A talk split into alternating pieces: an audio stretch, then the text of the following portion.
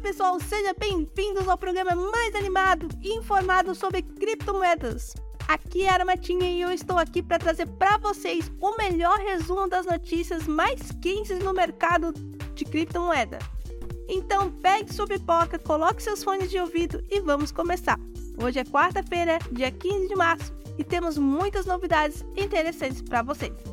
Começando com a Index Games, que está de olho no desenvolvimento da Web3, NFTs e metaverso, mas acredita que as tecnologias ainda têm muito para provar. Segundo o executivo da empresa, nem todos estão prontos para o Web3 e é preciso que haja mais inovações e melhorias antes que essa tecnologia se torne mais mainstream.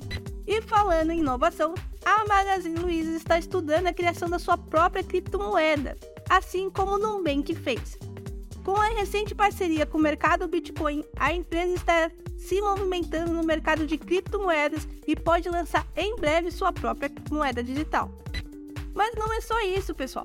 Conheça a Node, a primeira rede criptobiométrica onde cada nó tem o mesmo poder de validação e é representado por um único ser humano. Isso mesmo, um humano é igual a um nó que é igual a um voto.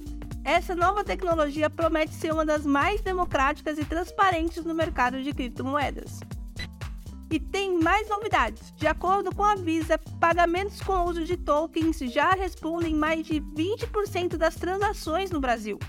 As liquidações de tokens duplicaram no país em janeiro deste ano, em relação ao mesmo período de 2022, mostrando que cada vez mais pessoas estão adotando a tecnologia cripto como forma de pagamento.